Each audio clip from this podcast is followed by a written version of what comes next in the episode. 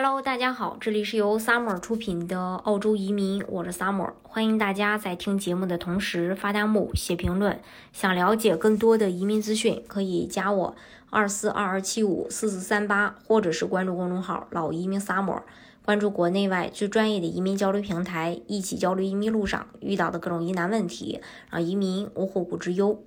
澳大利亚以完善的社会保障制度吸引了大家移居澳洲，除了为孩子教育，同时也是为自己的退休养老提前去规划。澳洲养老金主要分为两大类，分别是退休养老金和政府养老金。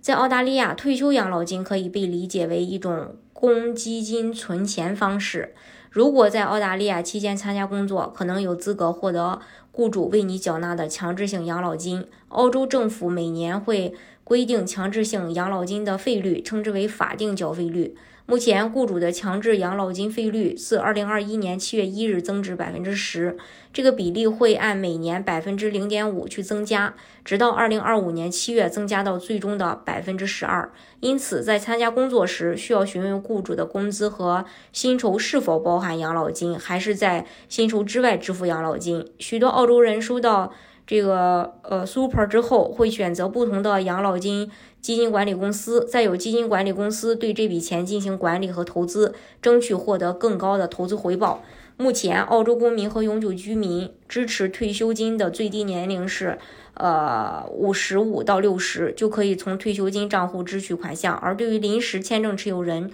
只要确保永久离境之后，就可以马上申请领取。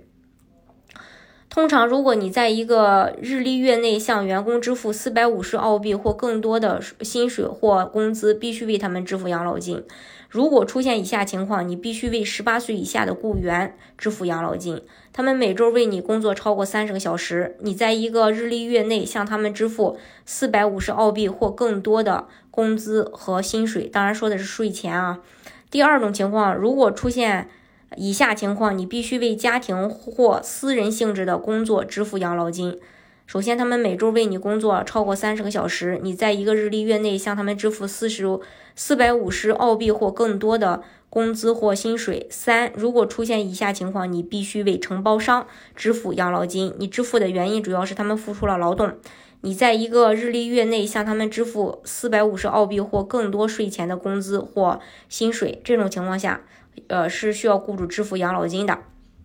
还有政府养老金。在澳大利亚，政府养老金是为了达到相对公平的目的，解决部分老人退休后的基本生活费。在领取政府养老金之前，必须对申请人进行收入测试和资产测试。只要年满六十五岁，在澳洲连续居住了十年，并且收入和资产低于一定限额，那么就可以领取政府发放的养老金。同时呢，申请人会获得一张老年卡，这张卡为你提供较方便、较便宜的一个医疗保健，并让你享受某些减价的商品和服务。政府提供的养老补助主要来自于政府税收，申领时受条件限制，达到规定年龄后才能去澳洲福利署领取，需要满足啊这么几个条件。年龄规定，如果你在一九五二年七月一日前出生，你至少需要满六十五岁。从二零一七年七月一日起，领取政府养老金的年龄将每隔两年呃上调六个月，直到二零二三年七月一日。